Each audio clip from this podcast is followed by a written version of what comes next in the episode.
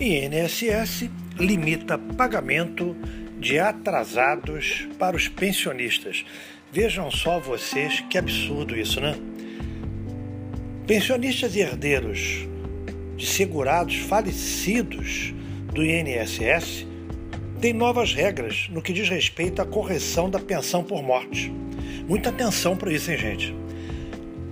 De acordo com a instrução normativa publicada semana passada, né, pelo Instituto, somente nos casos em que a revisão do valor do benefício foi feita pelo próprio segurado ainda em vida, os dependentes farão jus aos atrasados desde a data da aposentadoria.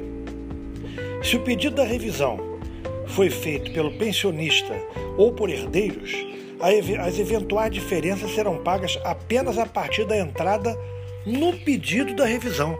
Vejam vocês que absurdo. A nova norma também afeta os casos de dupla morte. A viúva, por exemplo, né? Vamos ver.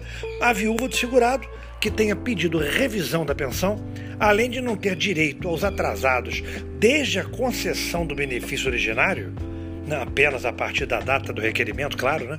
Em caso de sua morte, os herdeiros receberão os valores atrasados somente até o óbito da viúva. Que absurdo!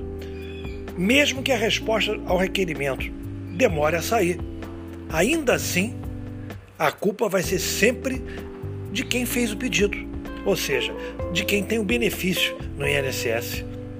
Até então, o INSS pagava as eventuais diferenças até a divulgação da decisão.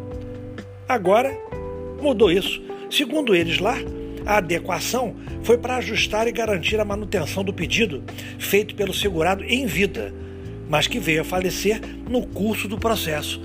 Isso tudo é um grande absurdo, né? Essas mudanças só são feitas para prejudicar terceiros, nunca para beneficiar.